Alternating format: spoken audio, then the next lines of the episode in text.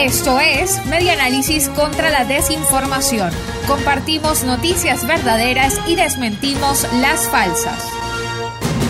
Reseña Radio Fe y Alegría Noticias que la Organización Venezolana de Derechos Humanos Provea sugiere no darle credibilidad a las recientes estadísticas que la Comisión Presidencial para la COVID-19 ha informado en relación al número de casos positivos y fallecimientos. En un análisis que comparte por las redes sociales, la organización pregunta que cómo puede entenderse que siendo el mes de septiembre el de mayor cantidad de registros, con 29.554 casos, hasta mediados de octubre solo se habían contabilizado 10.347 casos.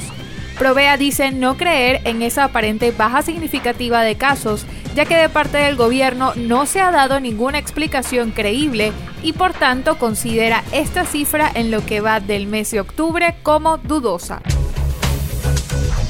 Esto fue Media Análisis contra la Desinformación. Síguenos en nuestras redes sociales, en Twitter e Instagram en arroba medianálisis y nuestra página web medianálisis.org.